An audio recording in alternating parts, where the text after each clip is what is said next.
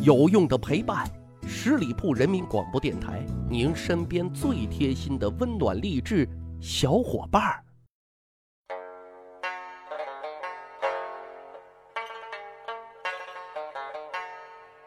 趣扒历史，增长见识，密室趣谈，我是大汉。之前啊，我们深扒过诗仙李白先生的情感世界，那就像过山车一样，忽上忽下，波澜起伏。但是作为他的小迷弟啊，同样大咖级别的人物，诗圣杜甫先生，他的情感经历就没有那么多的花花世界了啊，比较单一且稳定。虽然说生活比较清贫，但却是执子之手，与子偕老。那咱今天就来走进杜甫先生的情感世界。对于杜甫先生啊，他的成就我们不必赘述，大伙呢都很熟悉了啊。讲讲大伙不太熟悉的一些背景，比如说杜甫，人家可以算是富家子弟了啊。虽然祖上不是经商的，但人家的祖上都是当官的啊，也都是文化人，也很会生活，所以小日子挺自在，挺小资的啊。我们都知道。唐朝的文人都是比较浪漫的，比较推崇这种自由和理想的，所以呢，杜甫年轻的时候两件事特别的重要，一个呢就是广交名流，就结小伙伴儿；另一件事云游四方，哈，简单说那就是说走就走的旅行啊。因为本来就很有才学啊，所以在这个过程当中，杜甫呢也在当时的名流圈里啊混了一个脸熟。在这里头啊，比较有趣的，也是大家经常调侃的一个点，就是这个杜甫单相思李白啊，也有网友啊替杜甫呢是抱打不平，说李白你还欠杜甫先生一个对不起呢。李白是要比杜甫啊大十一岁的，所以呢，在艺术成就方面，那时候李白已经属于艺术家的范畴了啊，杜甫最多算是一个有一定名气的小后生啊，所以。杜甫对李白用现在眼光来看啊，那就属于追星哈。天宝三年，也就是公元七百四十四年的三月，杜甫呢终于在洛阳见到了李白真人啊，那是赶紧的各种表白，各种膜拜啊。那个时候呢，李白心情也不好，为什么呢？因为他刚被唐玄宗给贬了，内心是很忧愤、很无奈的。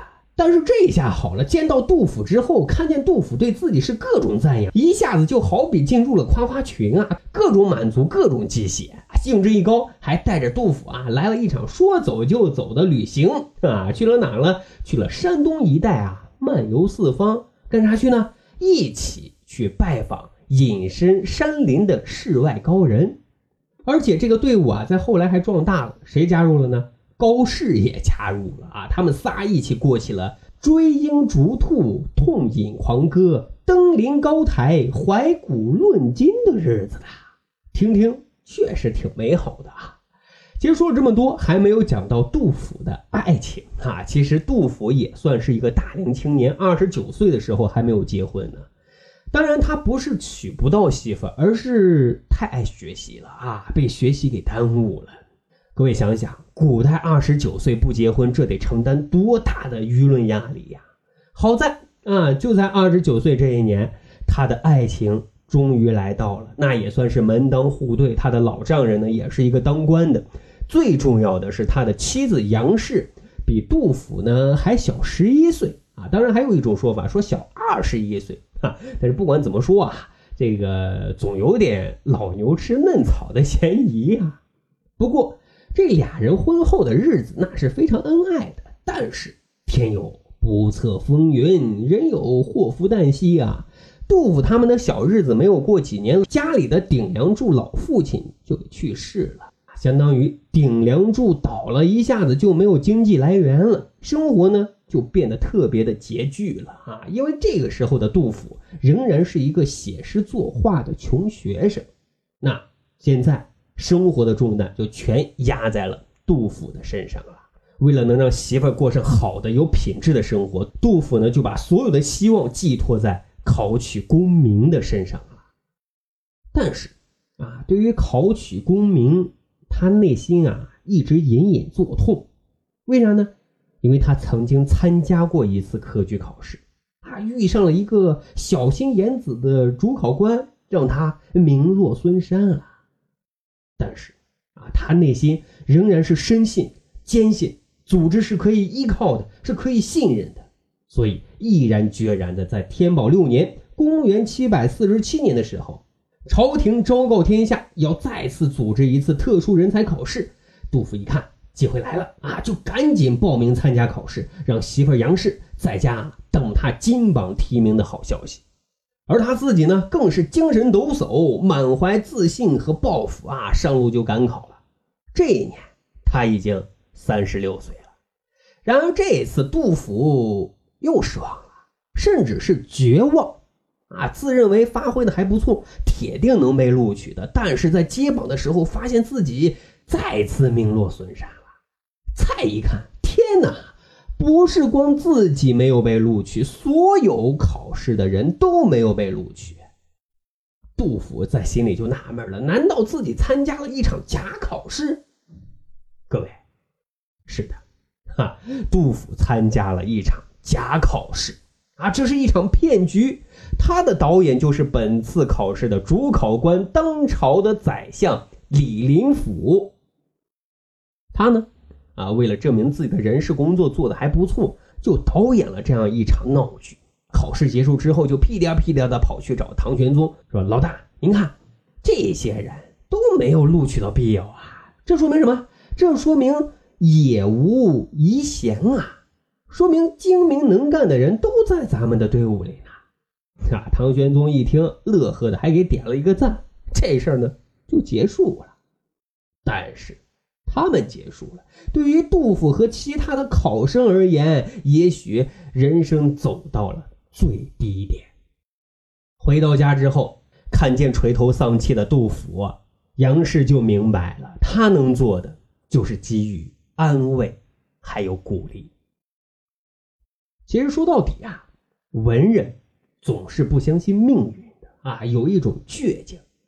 为了自己的政治理想，从七百四十七年到七百五十五年，杜甫呢一直都是在京城长安，干啥呢？不是在找工作啊，就是在找工作的路上。他希望能凭借自己的学识来施展自己的抱负，让自己的妻子过上更好的生活，但是总是不得志。最后呢，为了糊口，无奈的接受了一个。类似于现在古籍干部的这么一个职位，啊，他的任务是干什么呢？是负责看守那些兵甲器仗、管理钥匙的这样一个官职。而且他在任这个所谓的官职期间，他跟他媳妇儿还是两地分居的状态。他媳妇儿杨氏那是放下了大小姐的身段，独自一个人在老家干啥呢？下地劳作，自力更生，照料儿女。而且呢是省吃俭用，但是生活实在是很窘迫的。有这么一个很令人寒心的故事：公元七百五十五年的十一月，杜甫呢好不容易从长安回来祭祀祖先，刚到家门口就听到家里的哀嚎的声音。为什么呢？因为生活实在是太贫穷了，小儿子呢竟然被活活饿死了，所以深陷无奈。自责、悲催的这种心态之下，他写下了这样的一首诗：“老妻寄异县，十口隔风雪。入门闻嚎啕，幼子饥已足。”各位，想一想这首诗的诗境，真的让人很寒心啊。再后来，安史之乱爆发了。杜甫呢，就带着自己的妻小四处逃亡，但总的来说，杜甫和杨氏他们在面对贫困、疾病、频繁的这种分居、担惊受怕，却表现出了这种患难与共的决心。这边杜甫再苦再穷，从来没有想到要抛弃杨氏而不顾；那边杨氏呢，也始终以自己这种娇弱的肩膀，扛起锄头去种地，背起行囊去逃难。夫唱妇随呀，所以杜甫有很多诗句都是在感恩他的妻子的。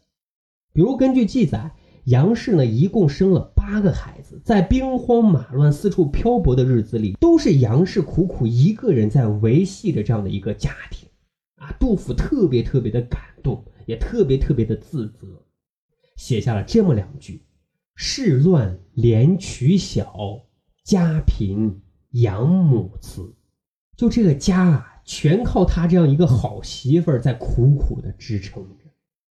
当然了，总的来看。杜甫和杨氏在贵人的帮助之下，生活在成都的那段时间，应该是他们最恬静、最幸福的一段时光了。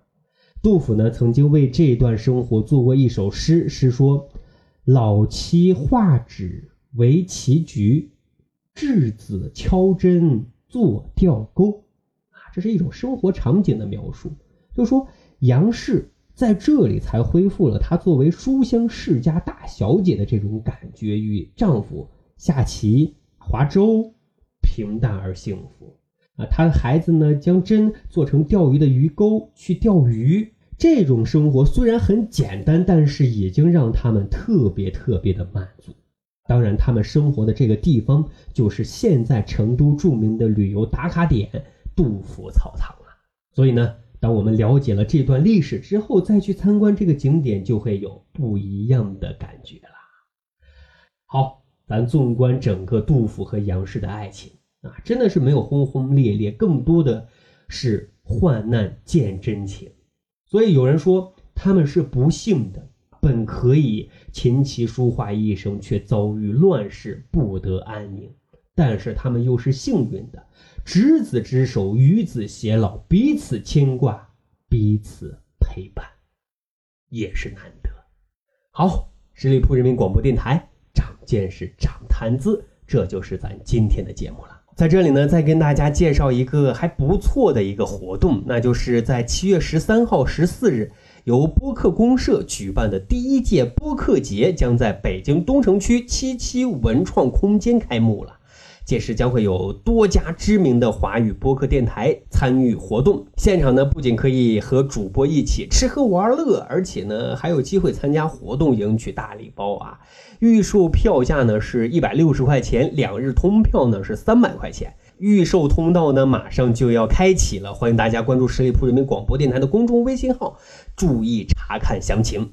另外呢，播客公社还为我们密室趣谈的听友啊提供了福利，我们将抽取十名听友啊，每人赠送一张现场的票。具体的参与方式呢，可以关注十里铺人民广播电台的公众微信账号和大汉的个人微信，呃，我们都会及时公布出来。好，长见识，长谈资，密室趣谈，下期再会。